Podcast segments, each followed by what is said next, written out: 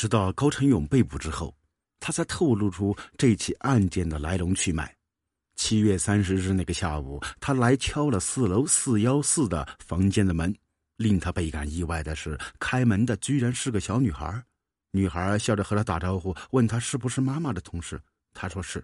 随后，高成勇开始找房间里的财物。姚某虽然小，但看出眼前这个叔叔是坏人，就要说叫警察叔叔。于是，高成勇兽性大发，将其勒死之后奸污了。杀人奸尸。我看到小孩长得太让我心痛，所以又亲了一下，把他抱到柜子里。完事之后，感觉口渴的厉害，泡了一杯茶。在这个杯子上，警方同样提取到了高成勇的指纹。九八年十一月三十号，对于白银人来说，距离结束恐怖的一九九八年只有一个月时间；可对于躲在家里的高成勇来说，用度日如年来形容丝毫不为过。他迫不及待了，他如同一只发情的野兽，真的忍不住了。这天，高成勇起了一个大早，天才蒙蒙亮就到车站赶车前往白银，就像他说的，翻来覆去睡不着。这次，高成勇盯上白银公司的女青年崔某，他依然是尾随一路，一直跟到崔某居住的东山路五九六四号。崔某家住二楼，为了防止意外，高成勇悄悄的在一楼观察。待崔某进屋之后，上楼贴上去听动静，见没什么人声，高成勇兴奋起来。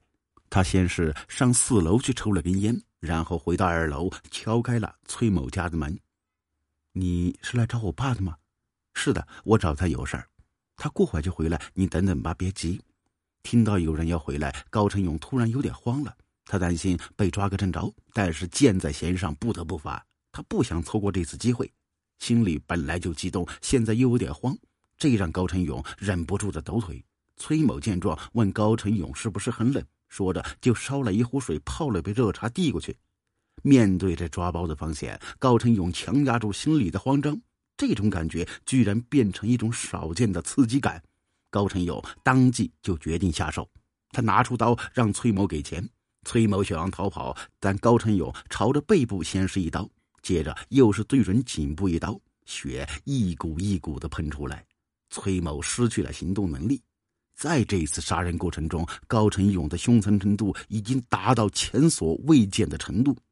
第一，有奸污行为；第二，死者身上二十二处刀伤，多为刺伤、切割伤，致命伤为颈部的动脉横断，双手被砍下，双乳及阴部缺失。系死后凶手用锐薄的器刃切割所致，均被其带离现场。除了人体组织，高成勇还带走一些现金以及数张崔某的照片。一年之间三起惨案，白银市彻底被一种血腥的恐怖氛围包裹住，警方的巡查力度也变成了二十四小时制。可是，即使这样，也丝毫不能让人安心。夜不出户几乎成了白银市民的一大守则。人人都知道白银是有个索命鬼，人人都知道必须小心谨慎，注意防范，但没有任何人知道什么时候才是一个头啊！市民不知道，警察不知道，就连高成勇自己也不知道。两千年十一月二十日，高成勇依旧是赶车从青城来到白银，这一次他觉得时隔的够长了，风声也过去了。打算去棉纱厂职工宿舍转转，碰碰运气。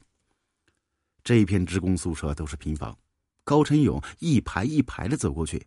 这些地方有几个好处：首先是大家戒备心理比小区楼房的住户弱；其次是可能很清楚的透过窗户看里面情况，方便寻找下手目标。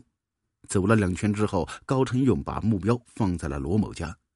高成勇观察几遍，发现罗某家的邻居都不在家。罗某是独自在家带孩子，那是个两岁的娃娃。十多年之后，高成勇回忆起这件案子，依旧记得很清楚。他穿了个黄色衣服、蓝色牛仔裤、披肩长发。高成勇先是用孩子威胁他，将他掐晕之后反绑住，实施了强奸，最后一刀割喉，砍下其双手，带离现场。杀掉罗某之后，高成勇没有杀那个孩子。按照他的来说，觉得孩子太小，不至于把他供出来。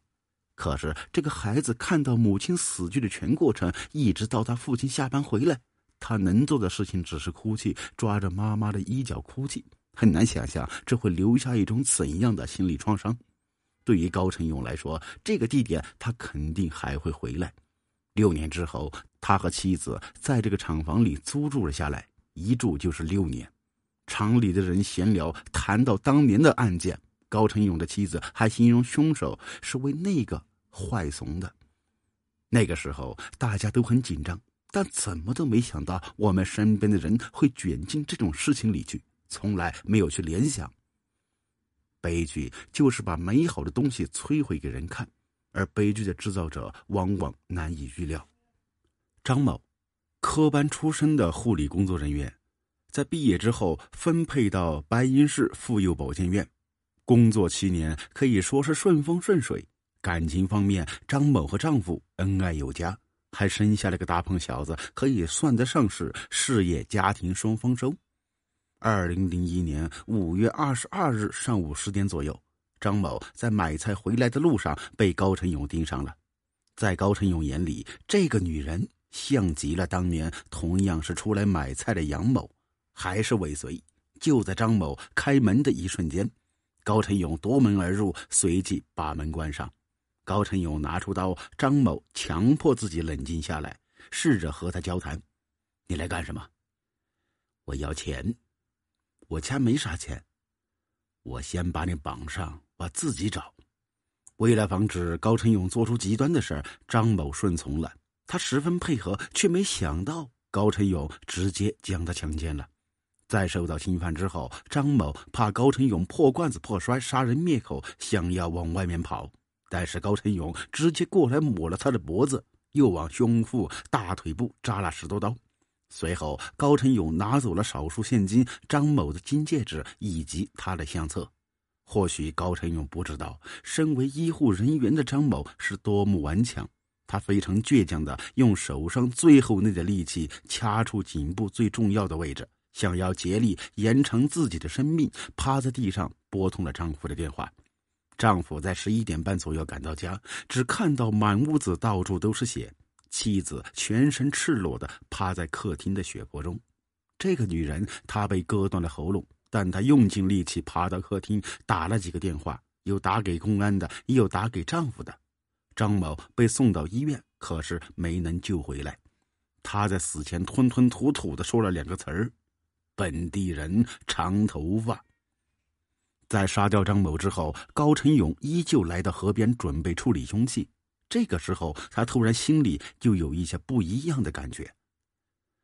我就想，我之前每次杀人会隔一些时间，那要是我这次不隔，今天晚上就去杀人，那警察应该也会反应不过来吧？就这样，第二天早上，高成勇便又再次来到白银城里寻找目标。走着走着，就到了凯鸿楼宾馆楼下。说是宾馆，其实在当时有一部分房间是外包出去的办公场所。高成勇一楼一楼的转悠，不一会儿就到了三楼。在这儿，高成勇听到录音机播放出来的音乐，他马上意识到或许谁没关门，便循着声音走了过去。中午十二点左右，受害人程某被同事发现全身是血的躺在地上。此时他还能以微弱的声音求救，要同事打幺幺零，但还没送到医院，常某就去世了。根据法院尸体检查结果，常某全身遍布了单刃锐器创伤，高成勇疯狂的捅刺常某百余刀，几乎是致其体无完肤。白银区陶乐春宾馆三楼，这是高成勇最后行凶的地点，在这儿看过去。斜对面就是白银市公安局白银分局的一个派出所。二十五岁的朱某，高成勇系列杀人案的最后一个受害者，就租住在这个宾馆三楼的一个房间。二月五日中午十点左右，朱某正在打扫自己的房间卫生，他把拖把拿到水池边洗，这一幕正好被高成勇看到了。他四处张望，发现有一个房间敞开着，里边还有一盆要洗的衣服。于是高成勇断定这里就是洗拖把女人的房间，他一个人住。就这样，高成勇偷偷潜入了朱某房间。由于房间已经被拖过一遍，高成勇留下许多足迹。他翻找了一遍房间，没发现什么值钱的东西，就打算走人。没想到刚出门就遇到朱某。朱某厉声的质问高成勇干什么？高成勇转身将门关上，拿出了刀，威胁着将朱某反绑住，最后割断他的咽喉，奸污了尸体，坐车回到青城。二零一六年八月二十六日，一个令人永远兴奋的日子。这天，警察来到位于白银市郊工业学校的一个小卖部里，把五十二岁的高成勇带走了。高成勇看到警车和警察，第一反应是想跑，但被及时控制住。他很清楚为什么警察会来。你知道为什么抓你吗？知道，因为杀人了。高成勇被带回之后，DNA 和指纹的比对结果都确认他就是白银连环杀人案的凶手。从小白鞋到最后一个案件，中间隔了十四年；从小白鞋到高成勇被抓捕，一共隔了二十八年。这些时间里，警方采集了二十三万枚指纹，对比则进行了至少十万次。这些时间里，有太多太多受害人的家属在苦苦的等待中抱憾而终。那么，将高成勇最终锁定的技术是什么呢？原来高成勇的一位远房堂叔因为行贿被抓，按照相关规定，警方通过采血获得了远房堂叔的 DNA 信息，并将他录入犯罪人 DNA 数据库中。随后，警察又通过对比，发现犯下连环杀人案的凶手与这名行贿者属于同一宗族。经过这一滴血的提示，警察在这个家族中全面排查所有男性成员的 DNA 及指纹。最终把隐藏二十八年的凶手揪了出来。二零一八年三月三十日十时，甘肃省白银市中级人民法院在该院一楼大审庭对被告人高成勇抢劫、故意杀人罪、强奸、侮辱尸体一案作出宣判。高成勇犯抢劫罪、强奸罪、故意杀人罪、侮辱尸体罪，数罪并罚，判处死刑，剥夺政治权利终身，并处没收个人全部财产。另判决被告人高成勇赔偿附带民事诉讼原告人物质损失。面对这样的判决，高成勇不上诉，表示赔偿方面自己能赔多少就尽力赔多少。二零一九年一月三日上午，经最高人民法院核准，罪犯高成勇被执行死刑。检察机关依法派员临场监督，犯下了滔天大罪的高成勇最终得到了应有的惩罚。但是警钟长鸣，生活中的我们要学会保护好自己，因为你不知道，是否在某处黑暗的角落里就藏着一个食人般的恶魔。好了，这个案件就讲到这儿了。如果喜欢，别忘了关注订阅。感谢您的收听，咱们下期见。